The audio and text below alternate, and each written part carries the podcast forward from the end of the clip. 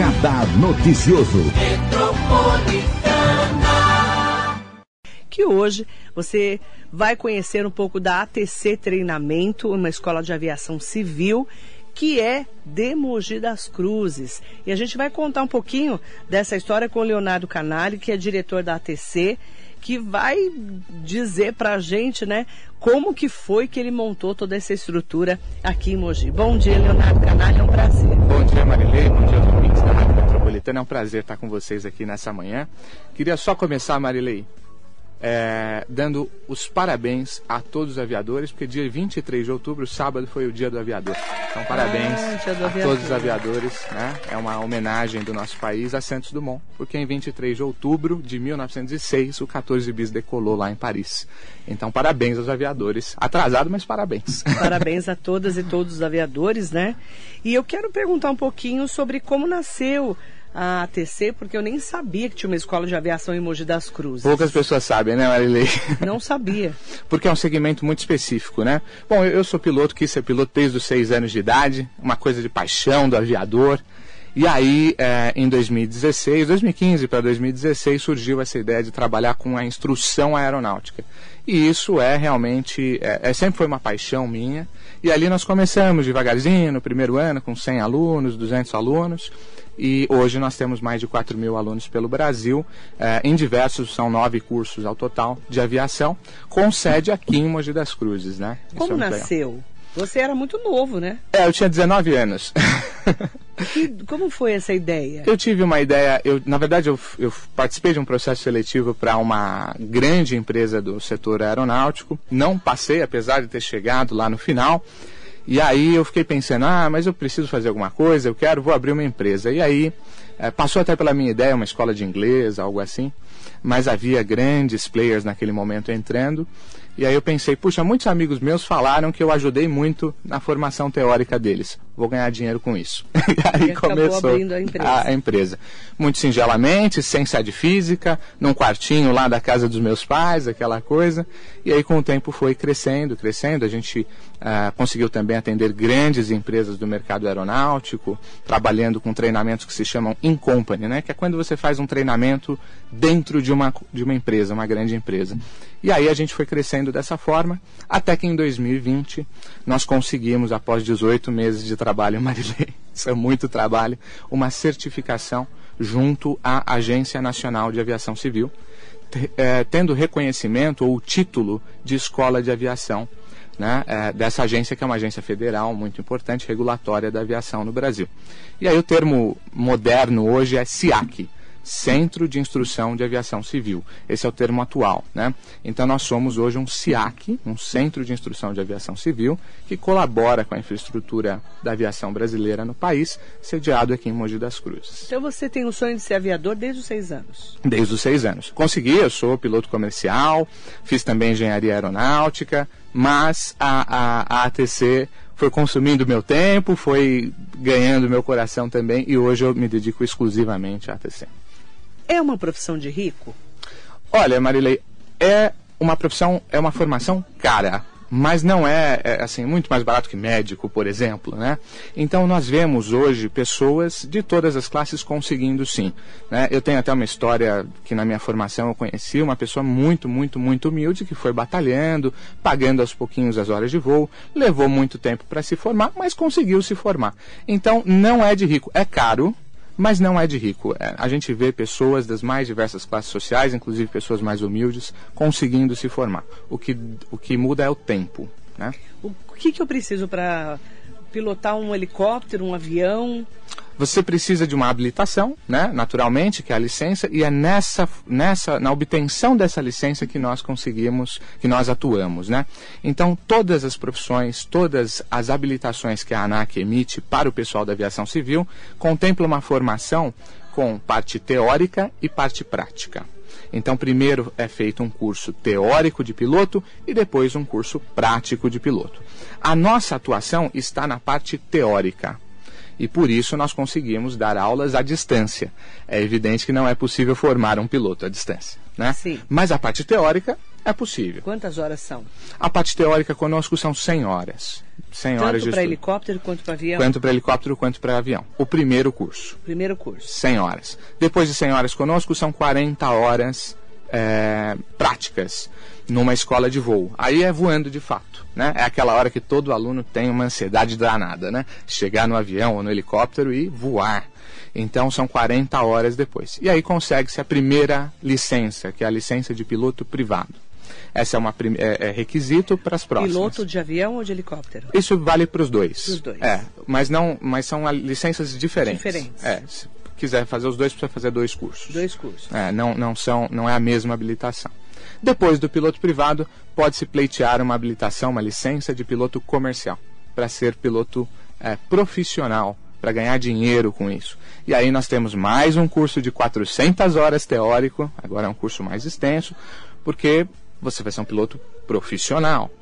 E depois mais 150 horas práticas. E aí sim você tem a habilitação, a licença para atuar como piloto. Isso é muito similar para piloto de Aí avião o ou de piloto helicóptero. comercial. Ah, é o comercial. Comercial é o piloto que está na, nas linhas aéreas, que está na frente do, do- dos táxis aéreos, enfim. É o piloto que trabalha, que ganha dinheiro com isso. É um É piloto profissional. Falar um pouquinho dessa carreira, né? Porque a gente não via muitas mulheres antes, né? Sim. Agora está aumentando o número de mulheres, né? Sim, sim. É, é, existia uma estatística até pouco tempo atrás que é, nem C- 2, 3% eram mulheres, né? Mas foi interessante que até tive com uma, uma mulher recentemente numa transmissão ao vivo que nós fizemos em comemoração ao Dia do Aviador e ela foi a sétima mulher eh, piloto de, de avião do país, né?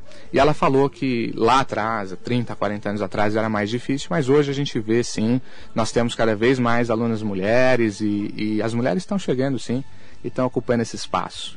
É importante é, ressaltar que é uma carreira é, diferente, Sim. né? No- se você não vê, você não conhece muitos pilotos. São poucos, né? São poucos, São né? poucos. E eu falo que a primeira vez que eu voei de avião, eu ficava tentando entender como é que aquilo ficava no ar, você acredita? 50 toneladas. Como é, que, como é que pode, né, menino? É um desafio, É, é né? fantástico aquilo, né? Por isso a aviação é tão encantadora, Marilei. Quando eu falo que eu, eu sou piloto ou que temos uma escola de aviação, todo mundo fica, porque é um feito da humanidade. Não tem como dizer que não. É fantástico, né? Aí eu falo assim, a gente viaja num canudo de alumínio, que é um avião, um canudo É. de alumínio, a 800 km por hora. E viaja né? o mundo E inteiro. Viaja o mundo todo, né? É uma loucura, né? É. Como, e como a gente faz isso com segurança. E a Isso é impressionante. responsabilidade do piloto, né? Sim, de toda, toda a equipe, né? É, a gente, o piloto, eu sempre falo isso que é muito importante, Marilei. O piloto é o, é o digamos assim, é o, o vocalista da banda. Mas existe a banda, né? Então existe o despachante operacional de voo, existe os comissários. Nós temos cursos de comissário também. O pessoal acha que é só uma garçonete do ar, não é? né? Tem Garçonete voadora, é, né? não, é, não não é. é um agente de segurança. Sem comissário, não decola. Assim como sem piloto não decola. Então, existe toda uma cadeia de profissionais. O piloto é a estrela da festa, mas a gente precisa dizer que tem esse pessoal Mas eu sou de uma época que ser a aeromoça, que hoje já é mais, não é mais aeromoça, é comissário de bordo, né? É, comissário de voo, o termo brasileiro. Voo. É. Comissário tá? de voo, nem, nem comissário de bordo. É, o termo outra- correto outra é, hoje em época, dia, né? moderno, é. É, o moderno, mas eu sou da época da aeromoça. Aeromoça. aham. Era chique, né, menino? Até hoje existe esse glamour, mas era chique, mais. né? é. Você falava, gente, eu vou voar. Parecia que você ia pra uma festa de gala, né? Você põe a melhor roupa pra poder voar Sim, e hoje- tudo mais. Hoje tá mais simples. Tá, inclusive muitos alunos perguntam, ah, eu, eu, eu de repente estou um pouco acima do peso. Pode ser, pode ser comissário. Antigamente tinha até um anúncio lá da década de 80 que para ser comissário de voo tinha um anúncio da TAN na época, por exemplo, dizendo assim, manequim tanto, altura tanto. Hoje em dia não tem mais isso. Hoje Não. em dia, qualquer pessoa pode ser comissário, baixinho, alto, é, está um pouco acima do. Não importa. Isso não é mais um requisito para ser comissário de voo. Ainda bem. É uma modernização da profissão. Mas é uma profissão ainda valorizada? Bastante, bastante. Os comissários, Marilei, eles estudam muito, tá? Eles, olha, no curso com a gente, eles estudam, só para você ter ideia. Combate ao incêndio, primeiros socorros. É um curso extenso de primeiros socorros. Sobrevivência na selva. A gente, inclusive, leva os alunos para uma mata para eles aprenderem isso na prática.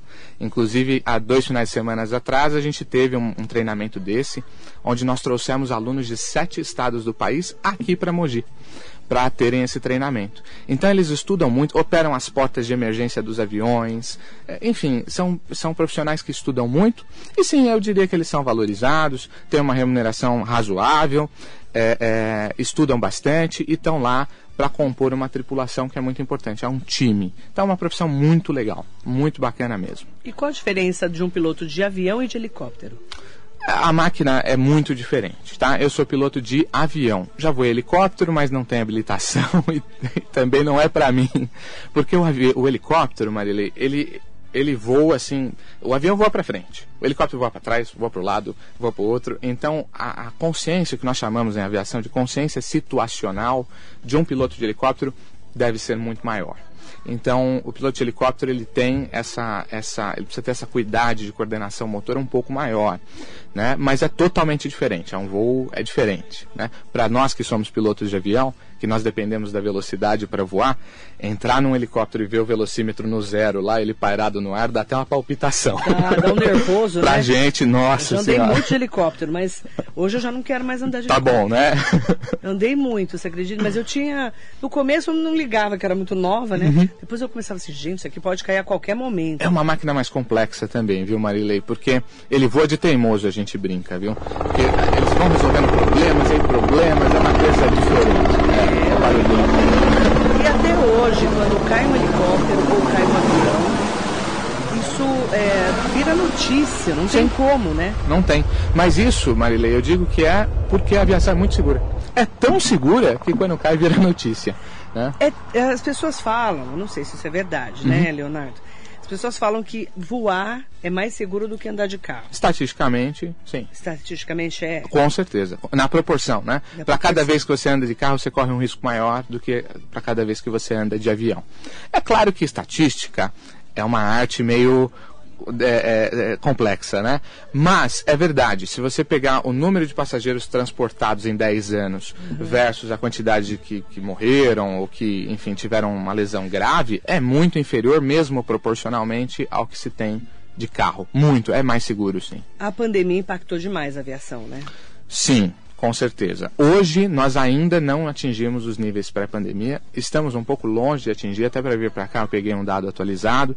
Nós estamos com 77 a 80% dos voos domésticos pré-pandemia.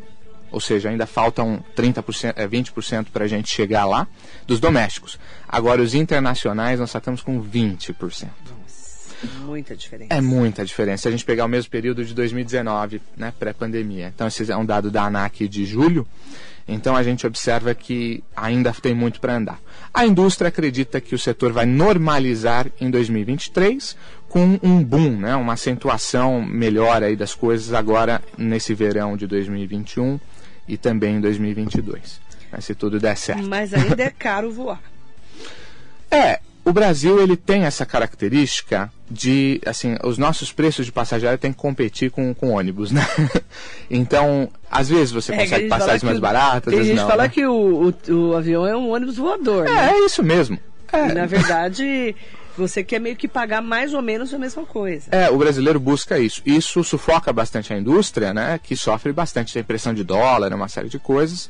Mas a gente tem uma aviação crescente no Brasil. Se a gente observar 10, 20 anos atrás, o número, a nossa frota aumentou substancialmente, tripulantes e viagem.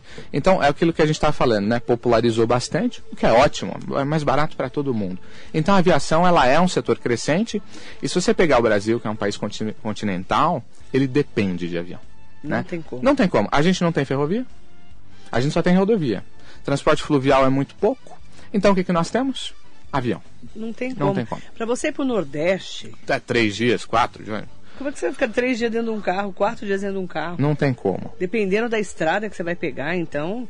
Não porque dá. não tem nem estrada boa, muitas vezes, pra você atravessar o país. né? Exatamente. E, e imagina você perder quatro dias, né? É muito E ruim. o risco, né? O risco, O risco custo é muito também. grande, o custo é muito grande, a gasolina é muito cara, diesel também. E o, o que você tem, né? Um, um- um turista que vai da- do sul ao nordeste, por exemplo, de ônibus, você imagina que ele tem gastos também com alimentação, não, com e ele isso. atravessar o Brasil É, É um dinheirão. Então o avião é uma necessidade do Brasil, né? Sem dúvida, né? Como é do mundo todo, mas acho que um país como o Brasil, ele, ele vira... Tanto é que nós estamos vendo aí 70%, 80% dos voos domésticos, não é um resultado ruim, se a gente considerar que a pandemia foi, foi cruel com o setor, né? É um bom resultado. Rosemara Camargo, bom dia. Acho encantador aquele negócio tão pesado, tá lá no céu. O Rosemara, até hoje eu não entendo como é que aquilo voa, pra falar a verdade.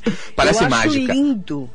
Eu acho lindo. Tem gente que morre de medo, né? Sim, sim. Você já sim. pegou gente em pânico? Eu nunca peguei gente em pânico. Você não ficou muito Não fiquei área, muito né? na área, mas a gente tem comissário, no, no curso de comissário, Marilei, a gente ensina como lidar com um passageiro em pânico. Porque os comissários, é muito comum pegar um passageiro que está voando pela primeira vez. Isso acontece todo dia na vida Uhum. deles. Então nós temos, é claro, coordenadores de curso muito experientes e tal, que ao montar o curso já até falou, vamos colocar um capítulo do passageiro com medo. Porque existem técnicas que eles aprendem para lidar com os Tem passageiros com muita gente que tem pânico. Muita, muita, é comum. Na, na- carreira de um comissário, pegar um por dia não é um negócio muito difícil. Não é, né? É comum. Eu, a, a primeira vez que a minha filha voou, a, a minha filha pequena, que tem 9 anos, hoje ela tinha uns, acho que uns 3 para 4 anos, mais ou menos, que eu fui para Bahia, com Uhum. minha família. E ela sentou no avião, nunca tinha andado de avião, e falava assim: Mamãe, o avião vai cair! Gritava dentro do avião, antes de, Antes de de decolar. decolar. Todo mundo olhando pra minha cara queria matar ela, né? Porque você imagina uma criança falar aquilo, né? Sim, o pessoal acha que é premonitório, é. é. que é pre- premonição, né? Premonitório. Porque tem umas séries, né? Sim. Aquela que o avião sumiu, uma que o avião tem que ficar voando o tempo todo, fugindo do sol. É, é- é- você vê que é é uma coisa encantadora também no cinema, né? Sim, é, o cinema explorou muito, né? A aviação, ela é encantadora justamente por isso, né, Marilei? Imagina, eh, um avião pequeno, mas tem um avião grande de 200 toneladas. Imagina, no céu, é uma coisa muito impressionante mesmo, né? Então a aviação, ela, eu sempre digo, ela é encantadora por isso. Muitas vezes os profissionais de aviação, como eu, desde os 2, 3, 4, 5 anos, já demonstram isso. Sonham, né? sonham. Mas também nós recebemos muitos alunos lá, por exemplo, que se apaixonaram pela aviação. E isso é muito legal. E estão abandonando suas carreiras para ir para a aviação. Porque é encantador, é uma coisa assim muito boa. E o estresse de ser uma pessoa que está comandando ali o, né, o, é manche, né? É um manche. o Uhum. manche, né? Que é, o, que é o, a, a- direção do avião. é, e tá levando ali 300, 400, 500 pessoas num Boeing, por exemplo. É, Não é estressante? É, é estressante, mas tem uma questão, Marilene, muito importante. A aviação é uma coisa muito séria. Né? E, e mesmo no Brasil é levado a sério. O pessoal fala muito mal da ANAC, que é a Agência Nacional de Aviação Civil, mas eu lido com a ANAC há, há quase uma década e ela tem melhorado. Nós temos uma aviação brasileira que é considerada segura, se não uma da- até uma das mais seguras do mundo. Por quê? Porque tem muito treinamento. Então, embora um piloto esteja ali na frente de maneira muito é, é, responsável e tudo mais, e é claro, é estressante, a gente precisa entender que ele foi muito, muito, muito exaustivamente treinado para estar lá. Então a gente, quando está ao comando de uma aeronave, a gente senta no treinamento, se ampara nele e o treinamento faz com que tudo dê certo. Mas é claro que existe uma fadiga, essa fadiga na aviação é uma coisa muito séria e é por isso que existem é, regu- regulamentos bastante criteriosos de horas voadas, etc., para que um piloto não voe cansado, porque isso não pode. E o comissário também. Né? Também tem essas leis aí. E aí fica, quando a gente fala né, do estresse do piloto, por exemplo, vamos, vou, vou falar de um, de um acidente emblemático. O avião dos Mamonas Assassinos. Uhum. Sim, Por sim. exemplo, que eu cobri na época, pra você ter uma ideia. pra você ter uma ideia, quanto tempo faz Em isso? Guarulhos. Em Guarulhos. E ah, a culpa é sempre do piloto. É, existe é, isso, mas é que assim, Marilei, a, a- o fator humano, né? é, os acidentes aeronáuticos eles estão eles estão sempre baseados em três pilares: fator operacional, fator material e fator humano. Então, o material é a máquina, né? Se o avião quebrar, operacional, chuva, tal, e humano. Geralmente o elo fraco desse, de tudo isso é o o humano. humano. É. E aí o, o piloto vai estar lá, né? No caso dos Mamonas, é, a gente tem um acidente que já foi amplamente estudado e tudo mais. Nós estamos falando de um problema de treinamento. Então, é aquilo que eu digo, né? A gente é, precisa investir em treinamento na aviação, por isso as escolas de aviação como nós são tão importantes dentro do sistema de aviação civil. E, e aí, naquele caso específico, a gente tinha um, um problema de treinamento. É, o que já mudou. A gente vai aprendendo com os, os acidentes, eles são investigados para que no futuro a gente possa aprender com eles. Então já mudou, mudaram vários regulamentos com base naquele acidente para que ele não se repita. E é assim que a aviação vai ficando mais segura. A impressão que nós leigos temos é que quanto menor o avião, mais perigoso. Depende do ponto de vista, né? É claro que quanto menor o avião, menos sistemas de segurança ele tem. Caixa preta. Isso, tem, tem avião que nem tem caixa preta, é. Mas sistemas de segurança de modo geral, redundâncias, né? Mas também quanto menor o avião, mais fácil a gente colocar ele em qualquer lugar num pouso de emergência. Né? Posso pôr numa rodovia, num canavial, numa plantação qualquer. Casos, né? É, então, então, assim, os aviões menores é verdade, eles têm mais acidentes, mas eles matam menos. Então, no caso de um avião maior, infelizmente, quando há um acidente, o estrago é, em relação a vidas humanas é, é mais importante. Interessante a gente poder mandar bom dia também. Esse assunto é super interessante, né? Iatan Rodrigues, amei as aulas e a profissão. Ah, legal. Mandando bom dia. E até acho que é nosso aluno. Eu acho que sim. Bacana. Silvia Cury, que assunto interessante, ótima semana para vocês. Bom dia, Puerto Ribeiro Crespo, bom dia, querido. A Silvia Canali conhece? Minha mãe, né? A mãe. mãe, mãe é, mãe é claro, com a né? gente, né? Muito bom para o progresso da cidade contar com uma escola de aviação. Ótima semana a todos. E falo que muita gente não sabe mesmo que aqui em Mogi tem uma escola de aviação. É, a gente não é a sabe. primeira e única da cidade. É, mas a gente nem sabia, né? É. Mandar bom dia para Cláudia Rafael da Silva, Maiara Ferreira. Um abraço é, para TC. E ela mandando aqui, competência diferenciada no ensino. Ah, legal. Acho que é outra aluna. Maiara, bom dia para você, viu? É, aproveitar também para mandar bom dia para Kelly Dias, orgulho de ser aluna da TC. E muitas pessoas perguntando é, como é que a gente faz para saber valores? Tem gente perguntando, por exemplo, né?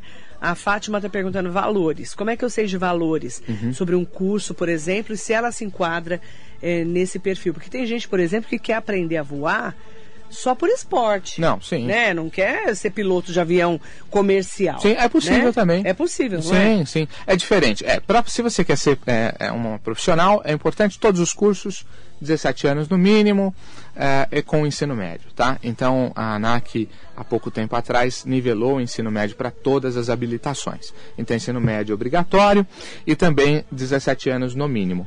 Esse é o requisito, né? É claro que existe também um requisito de saúde, tá? Então nós temos um, o que nós chamamos de certificado médico aeronáutico, mas que não é um bicho de sete cabeças, né? Se você não tem nenhum é, problema grave de saúde, de modo geral você vai ter lá a, a, a seu certificado emitido e basicamente são esses os requisitos, tá? O, os valores dos cursos eles são bastante variáveis, né? Podem entrar em contato conosco para conhecer esses cursos, esses valores e tudo mais. Mas eu queria dizer que a ATC está é, tá sempre trabalhando, Marilei, com uma certa democratização da aviação. Então hoje nós temos os, um, um dos, se não os valores mais acessíveis de curso de aviação do país. Uhum. É, com, com, com esse conceito, sem perder a qualidade. Então, como é que a gente faz? A gente tem muito aluno e dessa forma a gente consegue reduzir o, os preços. Então, é, podem entrar em contato conosco através das nossas redes sociais e tudo mais para conhecer os preços. Nosso time está lá à total disposição. Né? E, mas basicamente os requisitos são esses, tá? 17 anos, ensino médio e uma saúde é, normal, né? Não, o, que, o que é preciso tomar cuidado se houver alguma doença crônica, alguma coisa é preciso estudar. Não é impeditivo de cara, mas é preciso procurar uma clínica aeronáutica para poder ver se essa doença é impeditiva ou não. Só isso. De resto, todo mundo pode Qual voar. Qual doença impeditiva, por exemplo? É, alguma? Assim, é, é, muito difícil, Marilei, porque é, um médico com especialidade aeroespacial vai poder ah, avaliar o conjunto. Sim, tem médico para isso. Vai poder avaliar o conjunto, tá? Mas assim, por exemplo, é, um problema monocular. Se só enxergar com um olho, não pode ser piloto. Ah mas pode ser que comissário. baixo reflexo? Então, antigamente entendia-se que perdia a profundidade, né? ah. né? Mas a medicina já sabe que não é bem assim. Depois de algum tempo, o nosso cérebro é muito inteligente. Então se é, adapta, né? Se adapta. Então, nos Estados Unidos, o monocular já pode ser piloto. Mas no Brasil ainda não. Só que é questão Olha, de tempo. Olha, que interessante. Lá é, pode, aqui ainda não. Aqui ainda não. Mas é questão de tempo. É, nós tivemos uma conquista recente de 2019 que surdos podem ser piloto. Olha que legal. E não podia. Não podia. Então, é, essas doenças, elas são impeditivas, são poucas, mas, é, volto a dizer, não é uma doença, é um conjunto clínico que o médico vai avaliar, por isso só um médico pode avaliar, mas é doença crônica. O que não for crônico, você resolve e está pronto, está resolvido. Né? Até uma daí- cárie no dente, fecha, cara, pronto. Qualquer é, dúvida, sempre tem esse especialista em medicina aeronáutica. Exatamente, são clínicas credenciadas pela ANAC especializadas. Nossa, que interessante, né? Porque é um assunto tão Amplo, né? amplo, né? Um, um assunto tão diferente. É, o Alic Rafael, bom dia. A alta qualidade de ensino, experiência que a ATC traz para os alunos é mágico. É, o, o vereador e presidente da Câmara, Otto Rezende, bom dia. Vai aumentar muito o número de pessoas nas nuvens aqui em Mogi. Legal. Parabéns a esse empreendimento, sucesso. Legal, Com certeza obrigado. o Otto também acho que nem sabia também, como eu, que tinha uma escola de aviação aqui. Sim, e uma coisa legal, Marília, aproveitando até o, o Otto e, e todos falando de Mogi, o curso de comissário, ele exige uma etapa prática, que é a selva, sobrevivência na selva. E nós temos Vai que cai, né? Vai que cai, é isso aí, é isso mesmo. cai, né? É legal que quando cai, quem é treinado para isso são os comissários, piloto não é. Então Ah. quem assume a frente dos trabalhos de sobrevivência São eles. são Por eles. que eles são tão importantes. Exato, é. e onde vocês fazem esse treinamento? A gente recebe os alunos em Mogi. É. Foi muito legal esse último. Nós recebemos 40 alunos de sete estados do país que vieram com amigos, familiares. Então movimentou a economia local. Lotamos um hotel. Ajuda, ó, tá vendo? Olha que legal. Economia de um hotel, dos restaurantes. Levamos para um restaurante, fomos a uma hamburgueria aqui, foi 40 pessoas de uma vez, foi muito legal. Legal. E aí a gente inicia o treinamento na nossa sede que fica no centro de Mogi. Lá a gente faz treinamento de serviço de bordo, eh, maquiagem, aquela coisa toda. E depois nós vamos para Arujá. Em Arujá existe um centro homologado pela Agência Nacional de Aviação Civil. Não pode levar os alunos para um sítio. Lembra, a aviação é muito regulada. Então a gente tem que levar para um campo que seja homologado para tal. Ah.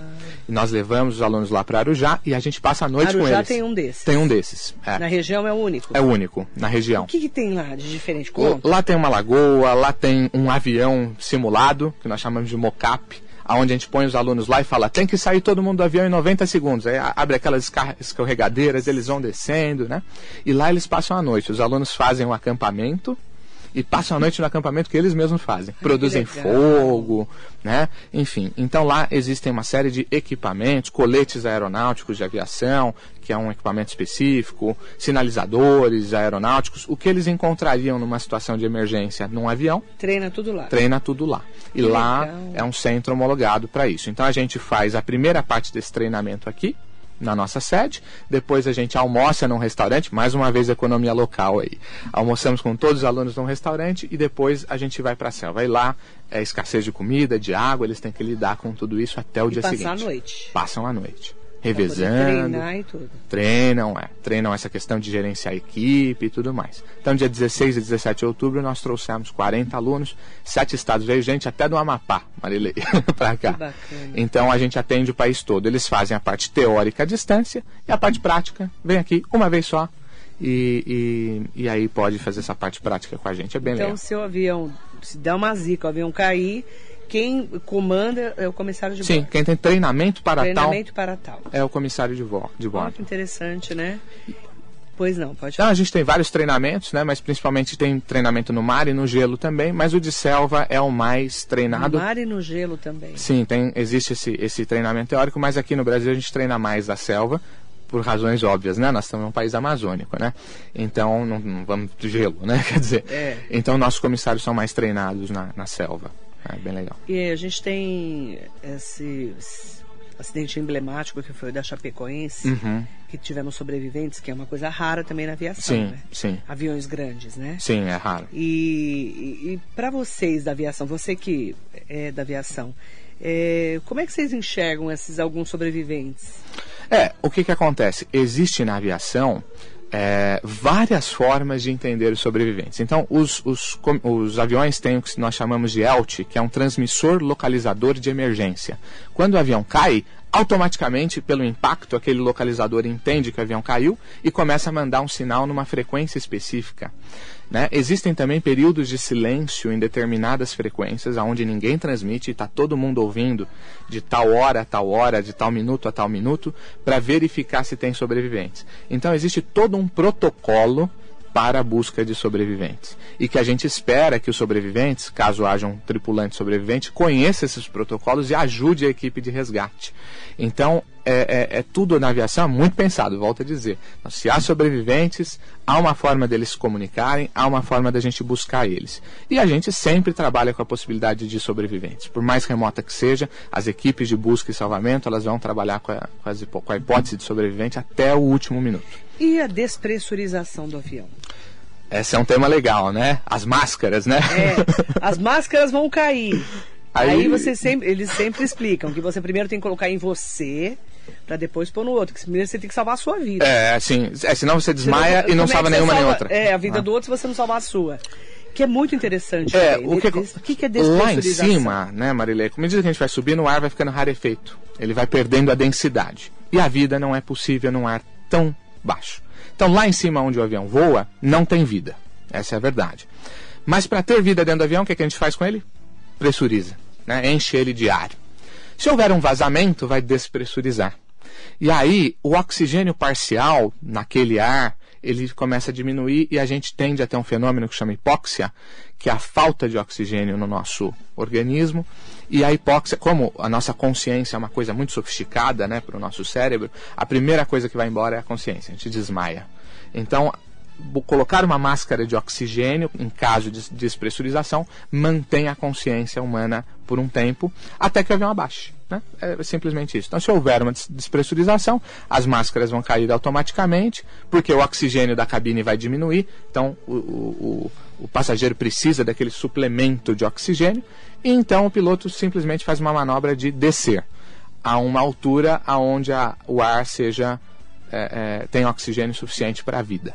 Né? Um, prefe... um ex-prefeito de Mogi que morreu, Chico Nogueira, com a despressurização de um avião. Poxa, ele teve um infarto do miocárdio, uhum. isso na década de 90. Puxa. Ele morreu, por, ele infartou na hora da despressurização, ele passou mal e, inf... e infartou. É, se houver uma despressurização abrupta, talvez as máscaras não, não ajudem mesmo, né? É preciso ver o caso específico. Se a pessoa tem algum problema de saúde. Isso, exato, exato. É. Mas se for uma despressurização morreu, pequena, eu não. o velório dele, do Chico. Puxa. 94, né? Eu cobri o velório dele. No avião de comercial, aí, né? Foi um avião comercial, ele estava indo para Brasília e acabou morrendo e aí assumiu o Padre Melo.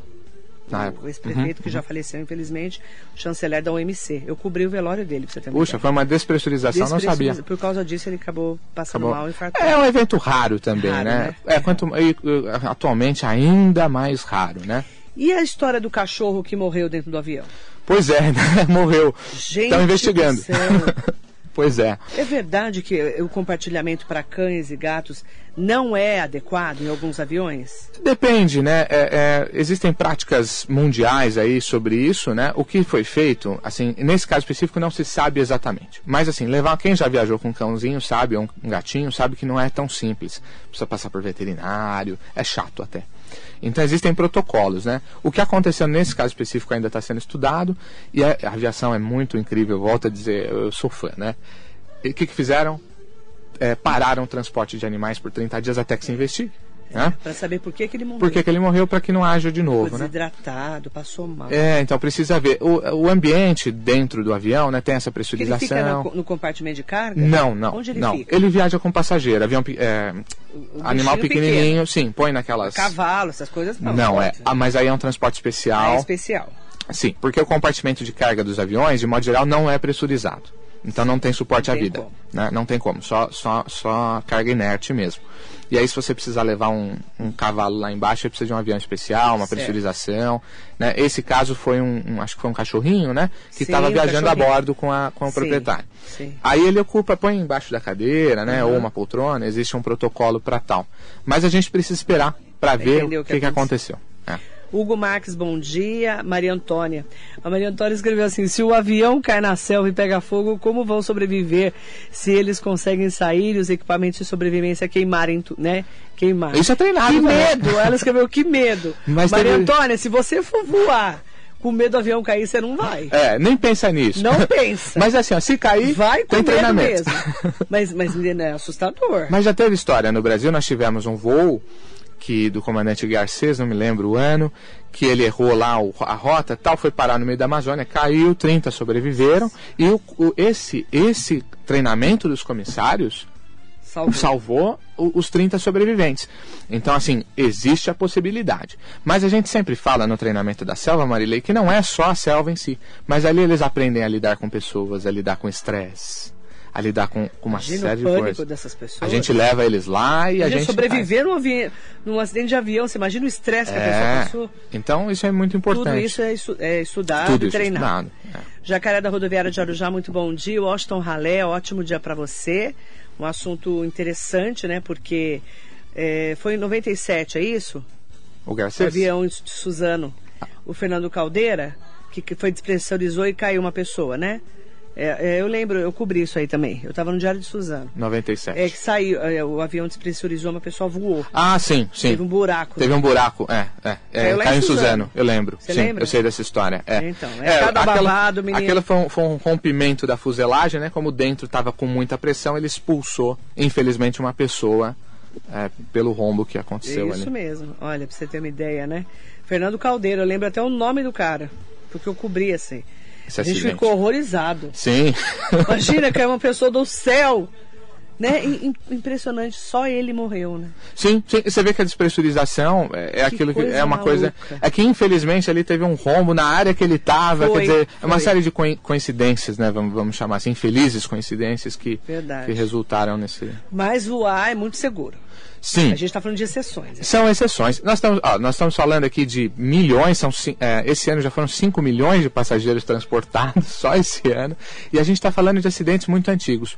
O Brasil não tem acidente já faz mais de quase 20 anos. Né? O último foi em 2006, da, 2007 da Gol. Da Gol, né? Né? Foi o último, né? Teve 2006 o 2007. Fokker 100 da que também ficou emblemático. Sim, mas esse é antes. Foi antes, né? foi Então nós antes. estamos completando quase 20 anos sem acidentes no Brasil. Acidentes na aviação comercial. Comercial. Que a gente, a gente separa a aviação militar, comercial e geral. Em geral. É. Né, que são os pequenos, né? Em geral são os pequenos, militar, militar, né? E- Uhum. E, comercial, as companhias aéreas. Marcílio Pereira Júnior, excelente entrevista, obrigada. Agradecer muito, né, ao Leonardo Canali. Eu deixei lá no meu Facebook, também a gente vai colocar no Instagram, os contatos para quem está me perguntando, né? Sim. É, arroba ATC Treinamento. Tem o WhatsApp 11 97225 9598 ou no site atctreinamento.com.br para você ter mais informações.